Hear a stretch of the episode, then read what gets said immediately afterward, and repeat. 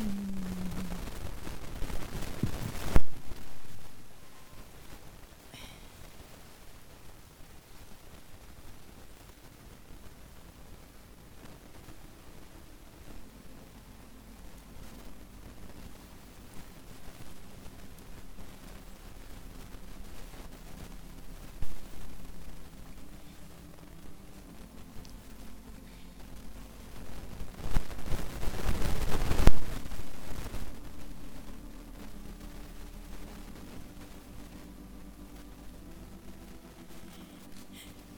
Dice en Amós capítulo 4,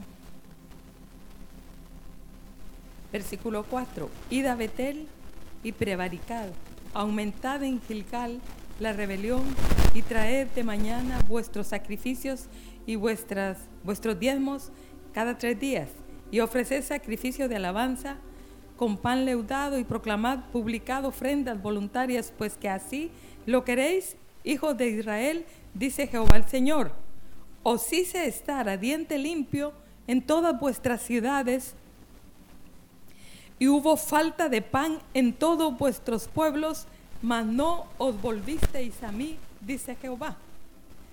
También os detuve la lluvia tres meses antes de la siega, e hice llover sobre una ciudad y sobre otra, e hice llover sobre una ciudad y sobre otra ciudad no hice llover sobre una parte llovió y la parte sobre la cual y otra y la, la parte sobre la cual no llovió se secó.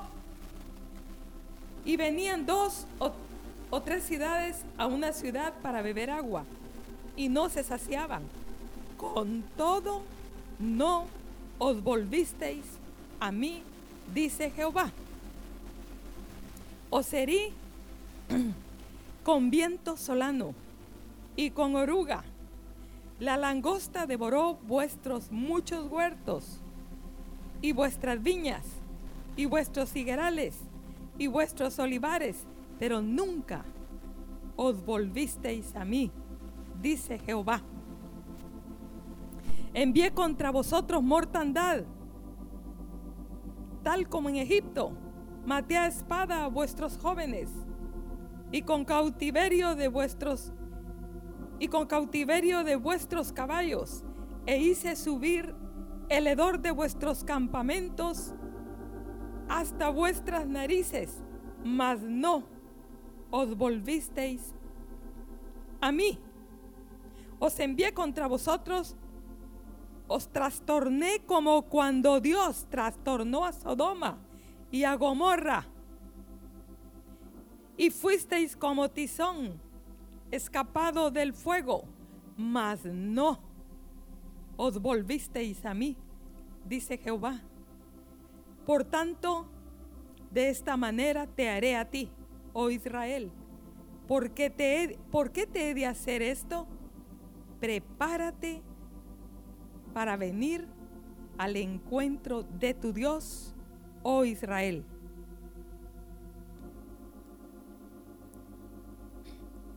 Hermanos, en el contexto de lo que dice aquí, prepárate para venir al encuentro de tu Dios. Lo que acabamos, todos los versículos que acabamos de leer, hermanos, está hablando de un Dios airado, un Dios molesto, un Dios triste, un Dios que está en serio, un Dios que está para manifestar su furor a su pueblo, porque Él está, está recordándoles todas las veces que los reconvino todas las veces que les mandó aflicción, que les mandó peste, que les mandó cosas de cosas, para ver si sus corazones reaccionaban, pero no se volvieron a Él. Por más que Él extendió su mano con juicio, con, aflicción, con tratos, con, cosas duras. Pero el, reclamo del, de Dios es para su pueblo, pero no os volvisteis a mí. Entonces, ¿qué es lo que, con qué termina aquí en el versículo 12? Entonces, prepárate. Él dice, ¿por qué te he de hacer todo esto? O sea, todo lo que ya te hice y lo que yo quiero hacerte. Porque un juicio viene. Entonces dice como cuando alguien, como cuando un padre va a disciplinar a un hijo porque le ha estado advirtiendo. Y ese hijo como que no lo ha tomado en serio. Entonces le dice el padre, ponte bien los pantalones. Eh, afírmate tu cincho y vamos al cuarto. ¿Entienden? O, aunque no le diga nada de los pantalones ni del cincho, con solo que le diga el padre, ven conmigo, vamos a la habitación. Es porque ese padre va a justiciar a ese hijo que se ha portado mal. Hermanos, así está Dios. Fue reconvenido su pueblo y su pueblo no hizo caso. Hermanos, es la misma condición del mundo ahora. Dios ha enviado sus juicios por todos lados. ¿De qué manera Dios no ha estado hablando? Pero no es desde hoy, hermanos. No es desde hoy. Si nosotros hacemos una remembranza a través de las edades, a través de los tiempos, a través de los años, a través de todos los acontecimientos del mundo, hermanos. Y las veces en que han, habido ha habido diluvio, ha habido inundaciones, ha habido terremotos, ha habido huracanes, ha habido pestes. Han salido la voz de Dios como pregón de diferentes maneras, usando a diferentes personas, hermanos. Los medios por los cuales Dios ha querido reconvenir al mundo han sido innumerables. Y ese es el mismo, el mismo reclamo, el mismo cuestionamiento que está en el corazón de Dios ahora. Pero no os volvisteis a mí. Y entonces el Señor está, está parado con esa misma actitud que estaba aquí, diciéndonos a nosotros, prepárate para el encuentro con tu Dios. Y aquí eh, preparar significa estar erguido. Pero ¿cómo podemos estar erguidos, parados, rectos, listos para enfrentar un juicio, listos para enfrentar a un Dios que va a hacer justicia? Si estamos, hermanos, esclavizados por pecados, metidos en sepulcros, atados, aprisionados por el enemigo, porque nosotros le hemos cedido terreno. Hermanos, eh, con peso de cargas que no tenemos que llevar, que nos hemos impuesto nosotros. Porque dice, mi yugo es fácil y ligera mi carga. Pero nosotros nos hemos impuesto cargas a causa de los afanes de esta vida, tratando de vivir un nivel de vida que Dios no ha escogido para nosotros. Nos hemos puesto un yugo pesado que Dios no quiere que llevemos. Y por eso es que nuestro paso es lento. Por eso es que estamos encorvados como esa mujer que estaba por 18 años encorvada de tal manera que solo podía oír la voz de Jesús, pero no podía ver su cara. Pero cuando ella recibió liberación y se enderezó, ella pudo ver su rostro, pudo ver su cara del que la estaba libertando. Y hermanos, es lo que necesitamos nosotros, ¿verdad? Para pararnos, como dice en el Evangelio, en uno de los Evangelios, erguíos, porque vuestra redención se acerca. Pero ¿cómo vamos a, pararnos, a levantarnos, hermanos, y a enfrentar semejante juicio que viene? Y a enfrentar a ese Dios que nos va a pedir cuentas de cómo hemos administrado nuestra vida de cómo hemos administrado nuestros hogares, de cómo hemos, hermanos, criado a nuestros hijos, de cómo hemos sido como esposas con nuestros maridos en nuestros hogares, de acuerdo a los requerimientos de nuestro Dios. ¿Cómo vamos a enfrentar a un Dios airado que nos va a pedir cuentas? cómo ha sido nuestra fidelidad en la iglesia de acuerdo a los requerimientos de nuestro Dios. ¿Cómo vamos a pararnos con qué rostro? Cuando dice el profeta Malaquías que quién podrá estar en pie cuando Él se manifieste. ¿Quién podrá pararse delante de un Dios airado que va a pedir cuentas? un Dios justo, un Dios puro, un Dios santo, un Dios fiel. Hermanos, ¿quién podrá pararse delante de ese Dios? Y entonces esta noche yo les traigo ese pensamiento. Prepárate para el encuentro con tu Dios. Hermanos, algunos dicen, ah, es que mis abuelos decían esa, esa frase, y nunca ha venido, nunca viene el Señor. Es que hermanos, yo puedo partir esta noche. Y la oportunidad de preparar mi vida se acabó hasta donde llegué. Y así como yo estoy en el momento que muero físicamente, hasta ahí llegó mi parte. Y así, en la forma como yo estoy, en mi madurez, en todo lo que yo logré en esta vida, de lo que Dios quería que yo hiciera, hermanos, así me quedo. Y así voy a enfrentar el juicio en la eternidad. ¿Entienden? Entonces, prepárate para el encuentro con tu Dios porque tú no sabes cuándo viene tu fin, tu fin físico, porque un segundo después de muerto se acabó nuestro chance, nuestra oportunidad de enmendar, de pedir perdón, cosas no arregladas, de, de, de, hacer cosas que Dios nos había pedido que no las hemos logrado. Todo aquello, hermanos, que tiene que ver con nuestra labor en esta tierra, un segundo después de muertos físicamente, se acaba el chance. Entonces, esta noche yo te digo, hermano, prepárate, prepárate para el encuentro con tu Dios. Aquí la palabra prepararse encontré en el original un montón, varias aplicaciones, varias, varias expresiones o palabras. Por ejemplo, asegurar. ¿De qué nos estamos, nos estamos asegurando? De que nuestros hijos conocen al Señor, nos estamos asegurando de que estamos caminando bajo el espíritu de arrepentimiento. Nos estamos asegurando de que nuestra casa está fundamentada sobre la roca. Nos estamos asegurando, hermanos, que vamos a responder las preguntas que Dios nos haga cuando nos paremos delante de Él en aquel día. Nos estamos asegurando que estamos siendo fieles en la lectura de la palabra, en la oración, en buscar al Señor vehementemente. Nos estamos asegurando hermanos, de que nuestro corazón está quebrantado o está endurecido. Muchas cosas hay de las cuales necesitamos asegurarnos.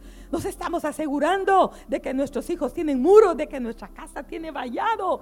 Nos estamos asegurando de que estamos eh, siendo diligentes buscando la voluntad de Dios para las decisiones que estamos tomando, para que sean de acuerdo a su voluntad, porque las decisiones que tomamos van a afectar nuestra eternidad, porque somos seres espirituales. Otra palabra, arreglar. ¿Qué cosas tenemos que poner en orden? ¿Está en orden nuestra casa? Está en orden nuestra vida, está en orden nuestro corazón, caminan en orden nuestros hijos, hermanos. ¿Qué cosas son las que tenemos que arreglar, que componer? También aparece la palabra establecer estamos estableciendo ciertas cosas, ciertos lineamientos para nuestra caminata, para nuestra familia, para nuestra vida. Lineamientos que Dios ha puesto delante de nosotros, linderos que Dios ha puesto delante de nosotros. Estamos nosotros estableciendo límites entre el mundo y, la iglesia. O sea, ¿dónde estamos parados? Estamos nosotros estableciendo lo que es el mundo y separándonos del mundo y caminando en los lineamientos que Dios nos ha dado, estableciendo separaciones con el mundo, separaciones con gente que Dios no quiere que nosotros caminemos. También aparece prosperar. Prosperar a mí me habla de avanzar, de no estar detenida, detenido. Prosperar significa que yo tengo un nudo, pero lo logré desatar. Significa que yo tengo una herida, pero ya, la ya logré eh, que se reparara, que se sanara. Busqué la sanidad, busqué el, aceite, busqué a mi Dios por esa restauración, esa sanidad. Eh, ¿Qué más? Eh, veía que mis hijos estaban endurecidos, pero ya he logrado que estén quebrantados que, venga arrepentimiento a nuestra casa. Entonces eso significa prosperar, hermanos. Eh, me siento más cerca del Señor. ¿Cómo te sientes? ¿Te sientes más cerca o más lejos? ¿Te sientes frío?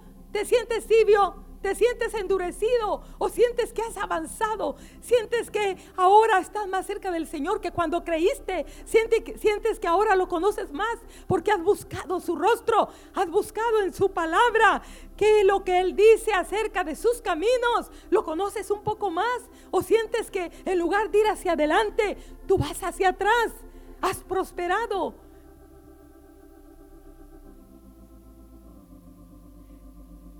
Sentimos que hemos tenido victoria, hermanos, sobre el orgullo. Que hemos tenido victoria sobre el resentimiento. Eso es prosperar. Sentimos que hemos tenido victoria sobre la envidia.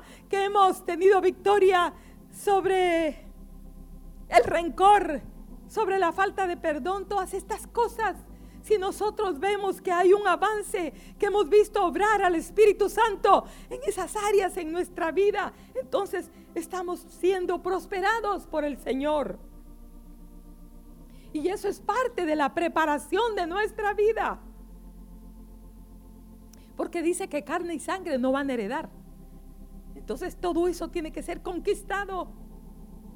También confirmar. Aparece la palabra confirmar. Hermanos, hay cosas que para nosotros son inciertas. ¿Sí? Hay cosas que no estamos seguros, que no las entendemos porque no hemos buscado a Dios.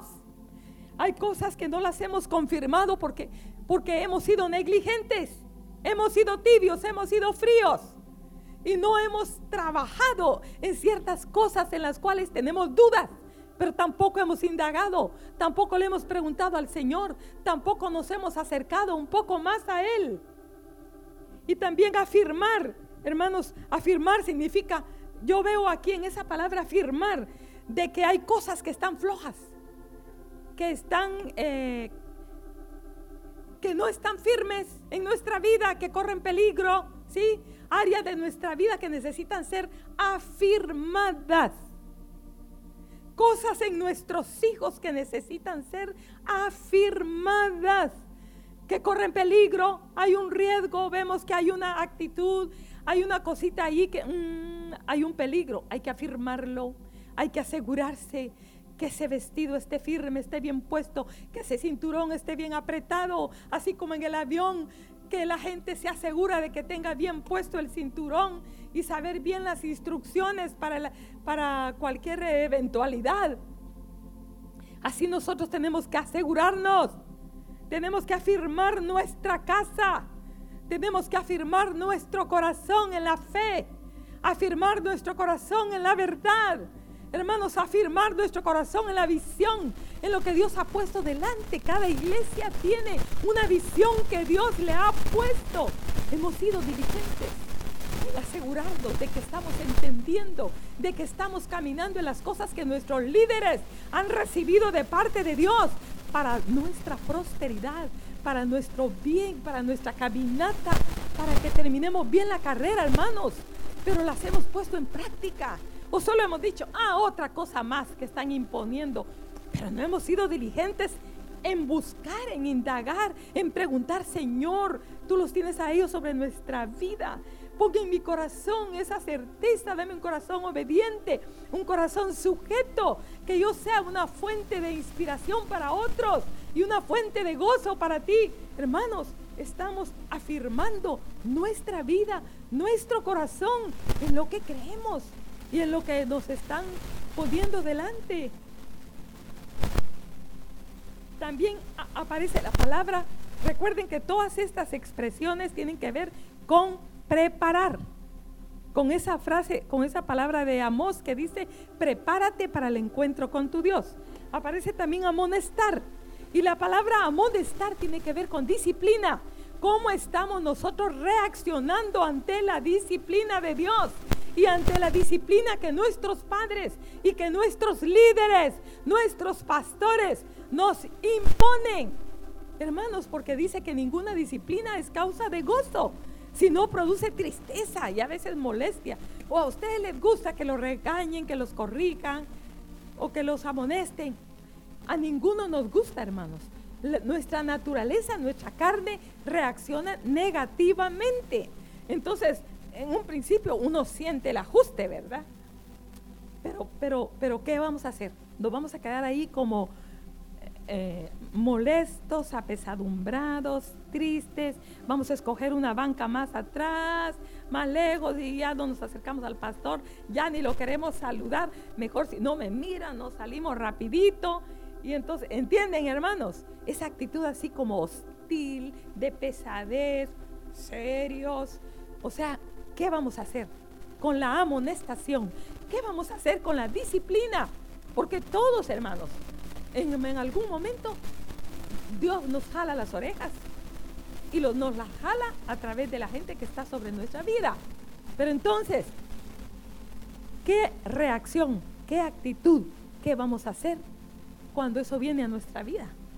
O sea, eso es parte de la preparación.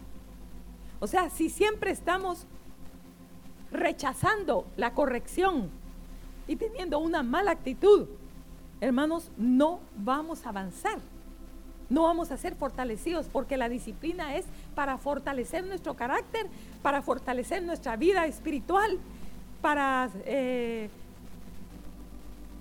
para que nuestras, nuestras, nuestros pies caminen en lo recto, pues. Ajá, para que lo como dice la palabra, como dice, que lo cojo no se salga del camino, ¿verdad?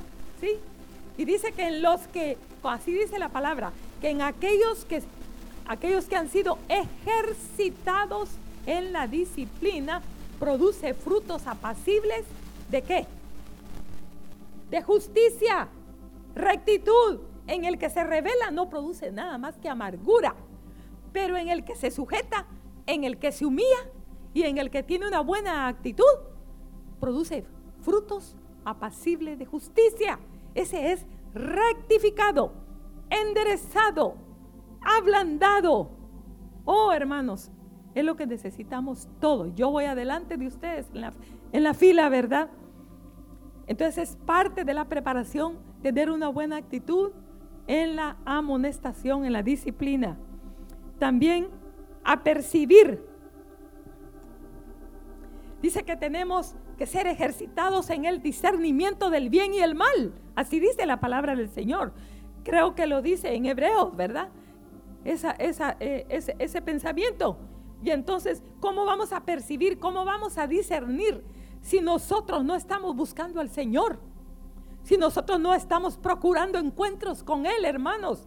Porque si nosotros pasamos tiempos en la presencia del Señor, nosotros vamos a tener desarrollado el espíritu de discernimiento del bien y el mal. Y no vamos a, tragarnos las cosas que el mundo y el enemigo nos pone como bonitas. Cosas que parecen bonitas, pero que son caminos de muerte. Y la persona que no tiene discernimiento, que no busca al Señor, que no se expone a la unción verdadera, a la unción del santo, hermanos, no vamos a tener ese discernimiento. Entonces necesitamos ejercitarnos, ¿verdad? ¿Cómo? Vamos a, vamos a hacer puestos, a veces en dos caminos, hacer puestos en algún ambiente, hacer puestos en alguna circunstancia, hacer puestos en algún, en, en alguna cosa, en algo, hermanos. Y allí es el momento también para pedirle al Señor, ¿verdad? Que nos ayude a escoger de acuerdo a lo mejor, según su voluntad. Y saben una cosa, hermanos, que encuentros con Dios nos preparan para cosas que vienen más adelante. Hay cosas que uno no se va a preparar en el momento, cuando uno siente está en la prueba. Pero la preparación anterior le sirve a uno para tomar la decisión correcta en el momento que uno, que uno se encuentra. Yo lo pude ver ahora que pasamos por este tiempo de la operación en mi esposo. Uh, y el Señor me estuvo hablando varias cosas. Y yo me di cuenta, hermanos, que lo que está, está. Que lo que tenemos allí albergado o lo que tenemos allí acumulado, que Dios ha trabajado, que Dios ha hecho en nuestros corazones, en nuestra vida, nos va a servir, vamos a echar mano de eso. Pero lo que no tenemos, ¿qué vamos a hacer? Va a ser un desastre. Vamos a perder las batallas. Vamos a perder la prueba. Porque no estamos equipados no por culpa de Dios, sino por culpa nuestra, porque siendo negligentes y no aprovechando el tiempo, ni, preparándonos, ni, ni aprovechando los encuentros y las oportunidades que Dios nos da para acercarnos a Él. Él sabe lo que viene, hermanos, en nuestra vida más adelante. Entonces propicia circunstancias y encuentros con Él y momentos para nuestra preparación. Pero nosotros, si no los aprovechamos, hermanos, lo vamos a lamentar más adelante.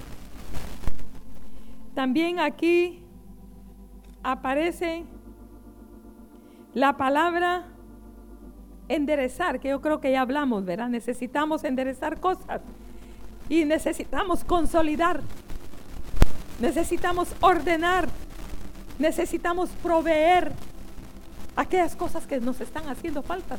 Hay que buscar, hay que indagar y hay que proveer. Proveer para nuestros hijos en la casa un ambiente espiritual en el cual ellos se encuentren con Dios.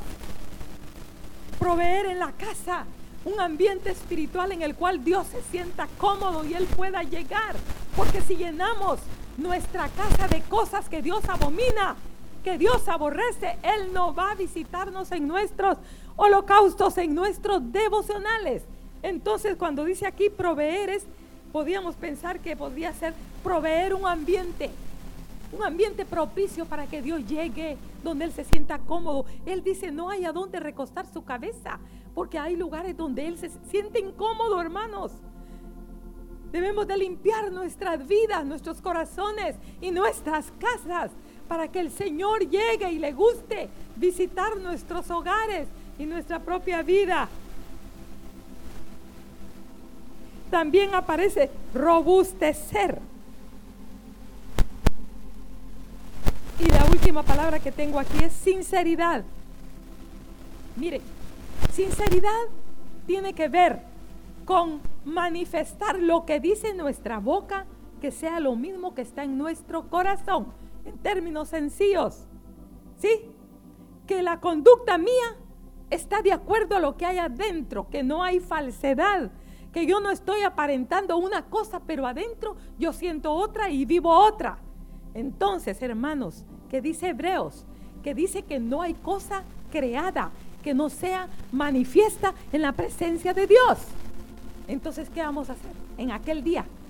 Cuando se revele, cuando estemos, hermanos, ante esa luz brillante, ante esos ojos de fuego que traspasan, ante esa palabra que traspasa hasta los tuétanos de nuestros huesos, que discierne nuestras intenciones, que mira lo más escondido, recóndito, lo que está dentro que el hombre no ve, Dios lo ve, ¿Qué vamos a hacer con los ojos que parecen llama de fuego cuando nos paremos delante de Él, hermanos? O sea, mejor ya, ahorita, empecemos a arrepentirnos de lo falso, de que la gente piensa que somos bonitos, la gente nos ve actuar muy bien, pero por dentro no. Estamos sonriendo, pero por dentro estamos furiosos. Parecemos suaves, encantadores, pero por dentro estamos amargados. Hermanos, no. Yo les digo, preparémonos para enfrentar a ese Dios que es puro, santo y recto. Ya es tiempo de que reflexionemos, hermanos, que escudriñemos nuestros caminos y nos volvamos a Jehová para que Él nos cambie de adentro para afuera, hermanos, y que lo que manifestemos sea lo que realmente estamos experimentando adentro, estamos viviendo adentro.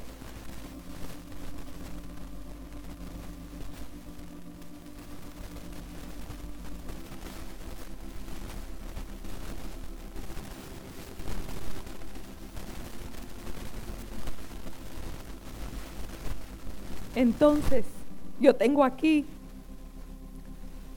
un punto importante en la preparación.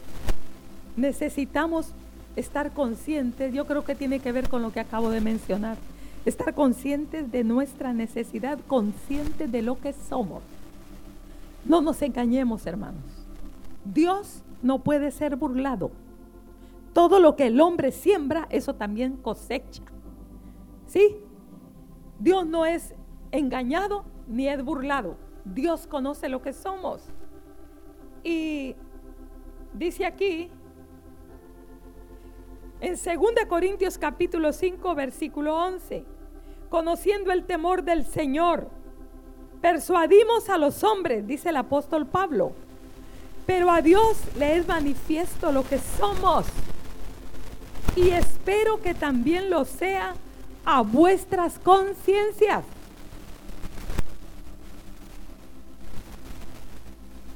Como dice aquí, conociendo el temor del Señor, hermanos, necesitamos el temor del Señor. ¿Qué dice Deuteronomio capítulo 8, versículo 2? Dice, te acordarás de todo el camino por donde te ha traído Jehová tu Dios estos 40 años en el desierto. ¿Para qué? Para afligirte, para probarte, para saber lo que había en tu corazón. Hermano, Dios sí lo sabía, pero el pueblo no lo sabía. Dice si había de guardar sus mandamientos o no. ¿Qué dice Jeremías 17, 9 y 10? Engañoso es el corazón más que todas las cosas. Y perverso, ¿quién lo conocerá? Yo Jehová, que escudriño la mente y que pruebo el corazón. ¿Qué es lo que pasa, hermanos? Ay, hermanos, yo me he encontrado viviendo esto hay cosas que uno no sabe, hermanos, que están ahí. Hasta que el fuego no aparece. Uno cree que es muy bonito en alguna área, ¿verdad? Y hasta uno mira un poco así de reojo a esa persona cuando dice, ah, qué barbaridad. Oh, miren. Ah. Hmm. Entonces el Señor dice, espérate, ya vas a ver quién eres tú. Y solo es cuestión de poco tiempo y el Señor nos mete en el fuego. Y nos damos cuenta que somos peores que esa persona que estábamos juzgando. Por eso, por eso es que ellos se consideraban que eran el pueblo de Dios. Eran los egipcios eran mundanos, gente mala, pecadora. Ellos el pueblo de Dios. Entonces dice el Señor, esto necesitan el desierto. Lo voy a sacar, lo voy a probar y ahí van a saber ellos lo que hay en su corazón, hermanos. Y ya ustedes conocen la historia que muchas veces hemos oído aquí, que se ha hablado, ¿verdad? Entonces dice aquí, yo Jehová, yo lo conozco, dice Jeremías, ¿verdad? ¿Y qué dice? Que pruebo el corazón, ¿para qué dice? Para dar a cada uno según el fruto de sus obras. Para dar a cada uno según el según su camino, dice, ¿verdad? Según su camino y según el fruto de sus obras. Y escudrillar significa examinar íntimamente. Eh, bueno, entonces necesitamos primero saber quién somos, ¿verdad? Para no vivir dormidos, atenidos, acomodados, tibios, flojos, negligentemente enseguecidos, oh hermanos, engañados perdidos pues, haciendo nuestra propia voluntad, creyendo que ya estamos para ponernos la corona y el vestido blanco y salir volando. Si nosotros estamos conscientes de lo que somos, hermanos, vamos a buscar más al Señor.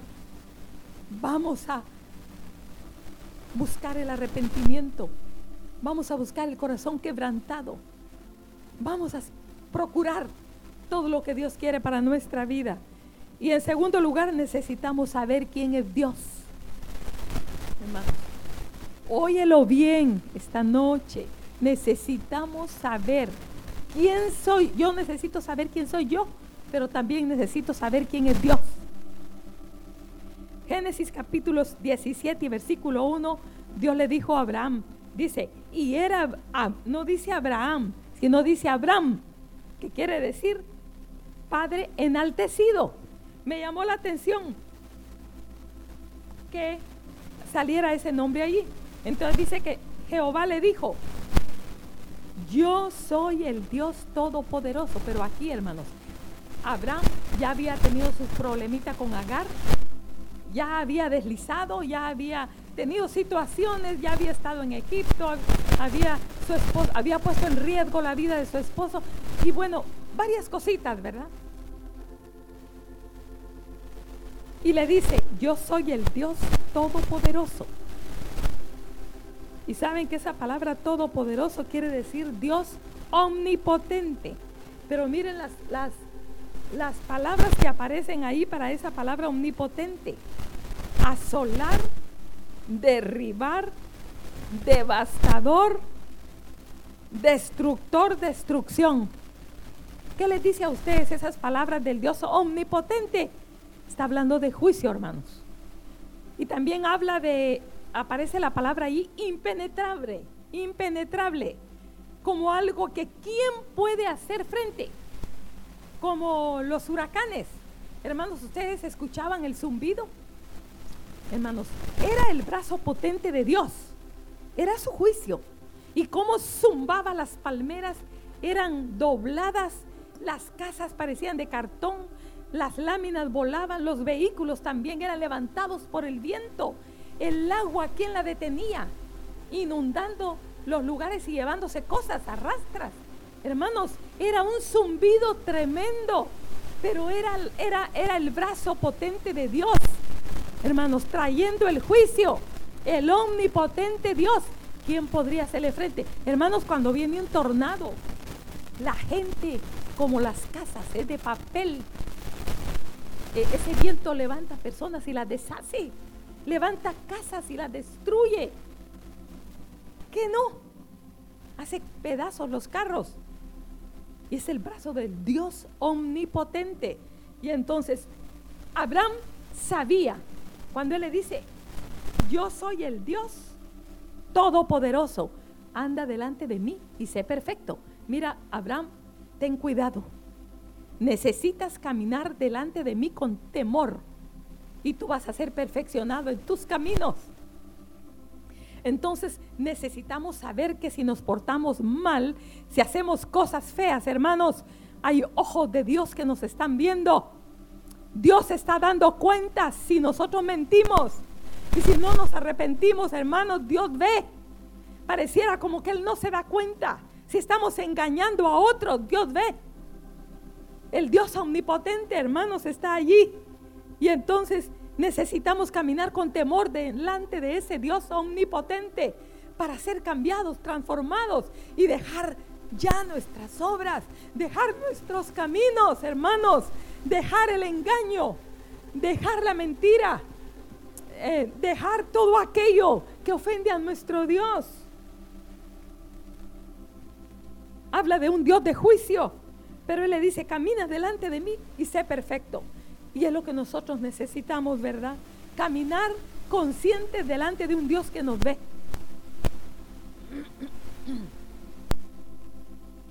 Como dijo Agar, ¿verdad? Ella pensaba que nadie se daba cuenta de que ella iba huyendo. Pero cuando Dios le habló, ella dijo, estoy delante del pozo del viviente que me ve.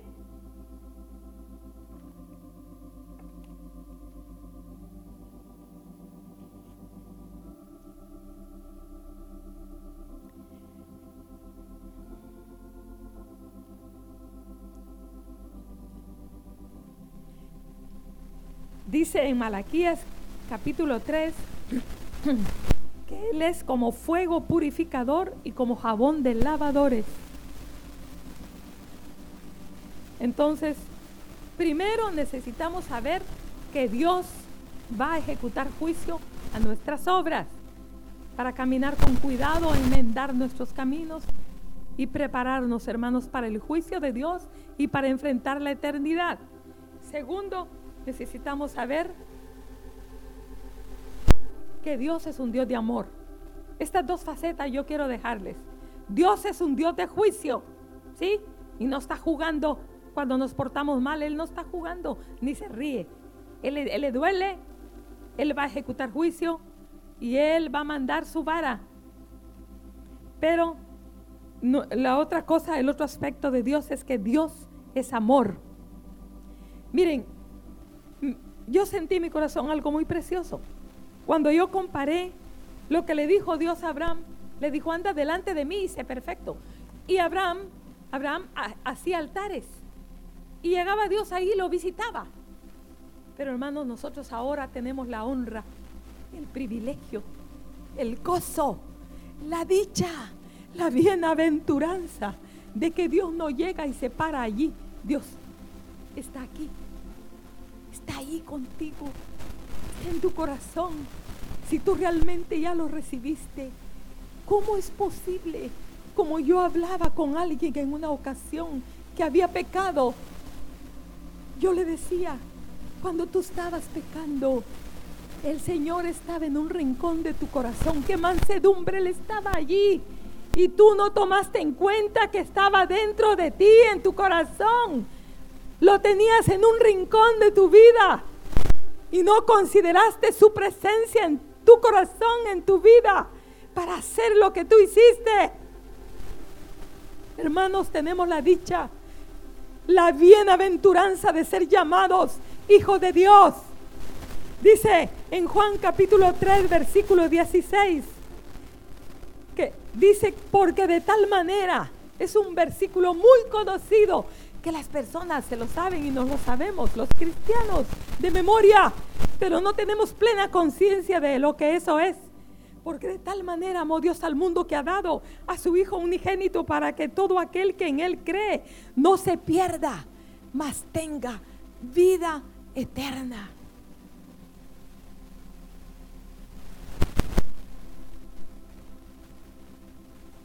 Primera Juan capítulo 3 versículo 1.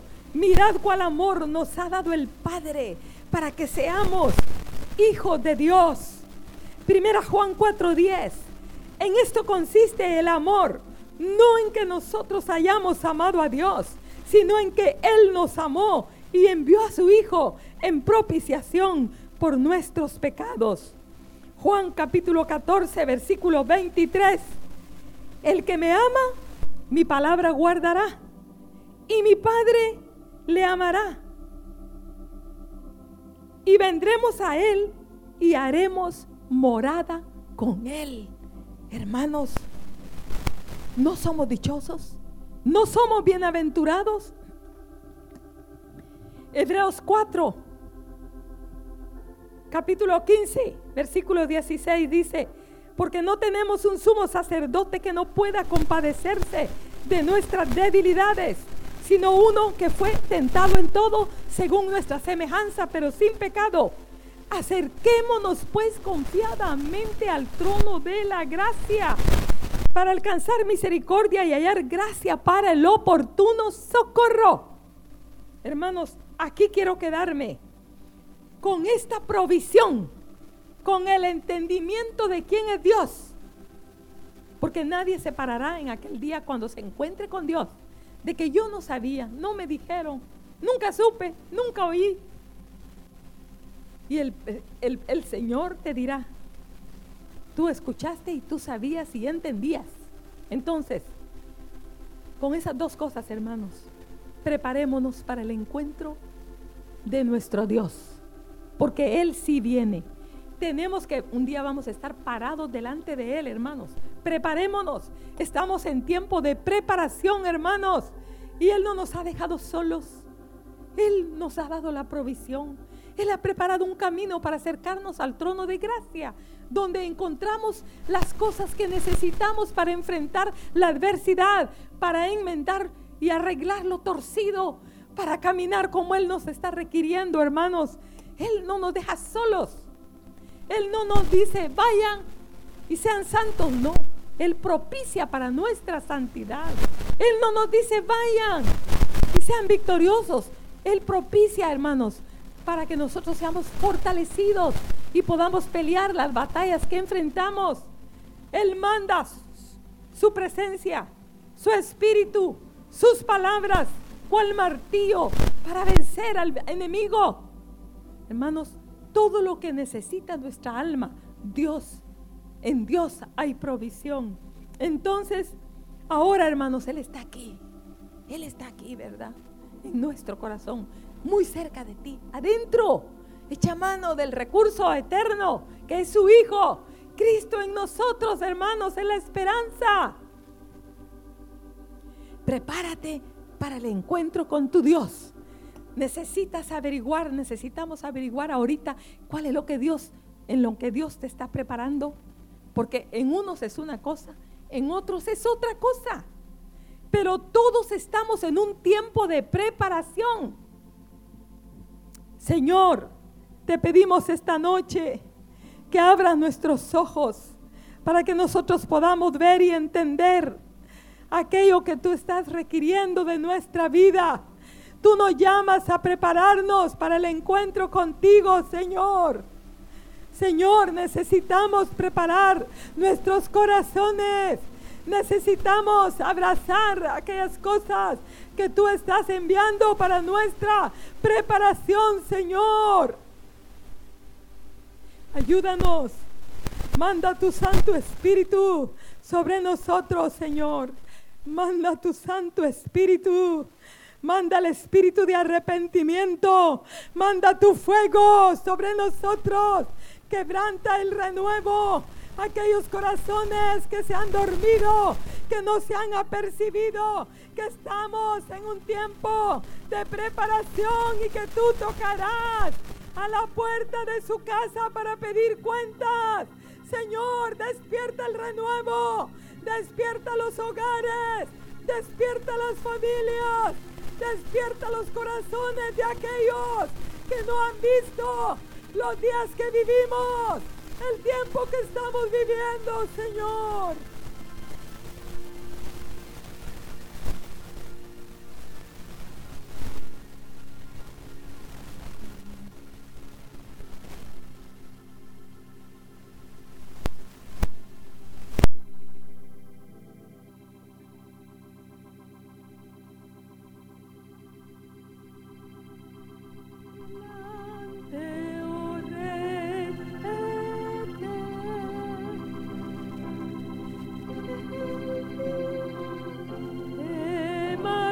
Porque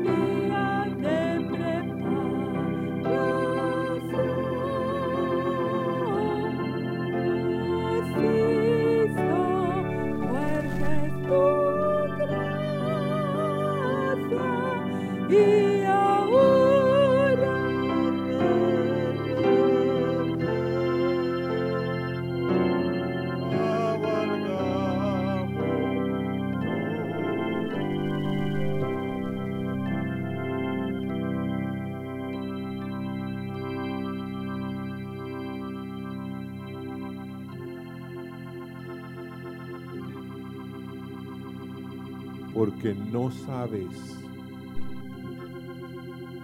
lo que ha de venir al mundo, pero tu Dios sí sabe. Por eso este mensaje viene para sacudir nuestro corazón confiado nuestro corazón, Señor, que no está atento a las amonestaciones que tú das. Señor, perdónanos. Y Señor, queremos en esta noche reconocer que somos un pueblo, Señor, que necesita día tras día que tú llames la atención pero es porque tú estás haciendo tu gran obra, Señor. Tú estás, como dijo un predicador, tú estás buscando no solo cristianos, sino tú estás buscando en medio de nosotros una esposa, Señor, que se ha preparado, que se ha alistado, Señor, para estar contigo Gracias Señor por esta palabra esta noche, porque ha venido de tu corazón Señor. Gracias. Te agradecemos Señor tus palabras. También a los que han oído esta noche Señor, este mensaje a través de la radio Señor. Visítalos, llénalos de tu gracia y de tu favor. Gracias Señor. Hoy venía, diría mi hijo,